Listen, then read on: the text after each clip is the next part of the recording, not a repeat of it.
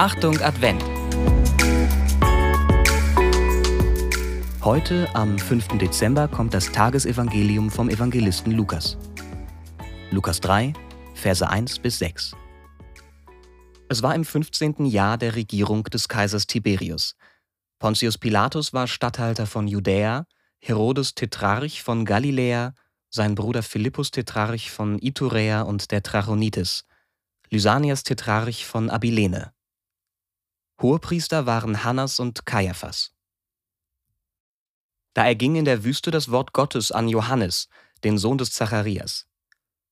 Und er zog in die Gegend am Jordan und verkündete dort überall die Taufe der Umkehr zur Vergebung der Sünden, wie im Buch der Reden des Propheten Jesaja geschrieben steht: Stimme eines Rufers in der Wüste, bereitet den Weg des Herrn, macht gerade seine Straßen, jede Schlucht soll aufgefüllt und jeder Berg und Hügel abgetragen werden.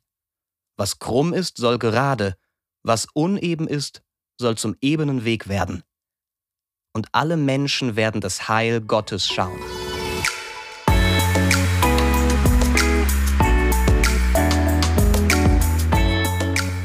Und nun der Impuls zum Evangelium.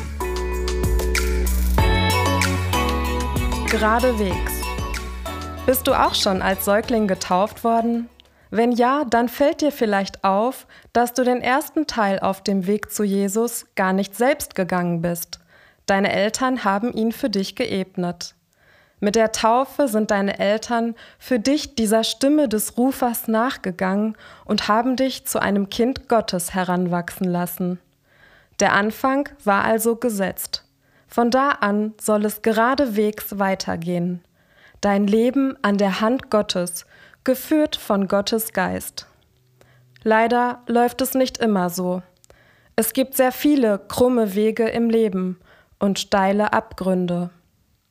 Aber es ist ein Wachmacher zu wissen, dass du einen Lebensweg wieder gerade machen kannst, indem du Platz machst für Jesus.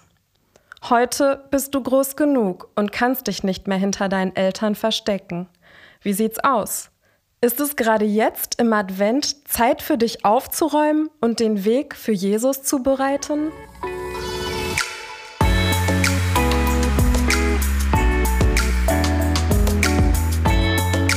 Ein Gebet für heute. Jesus, du bist gekommen, um gebückte Menschen aufzurichten. Ich muss mich nicht für andere verbiegen. Du richtest mich auf wenn ich auch nur den Kopf senke. Zeige mir, wie ich geradewegs zu dir finden kann. Ein Impuls für dich. Jesus den Weg bereiten kann zum Beispiel heißen, ihn in dein Herz zu lassen.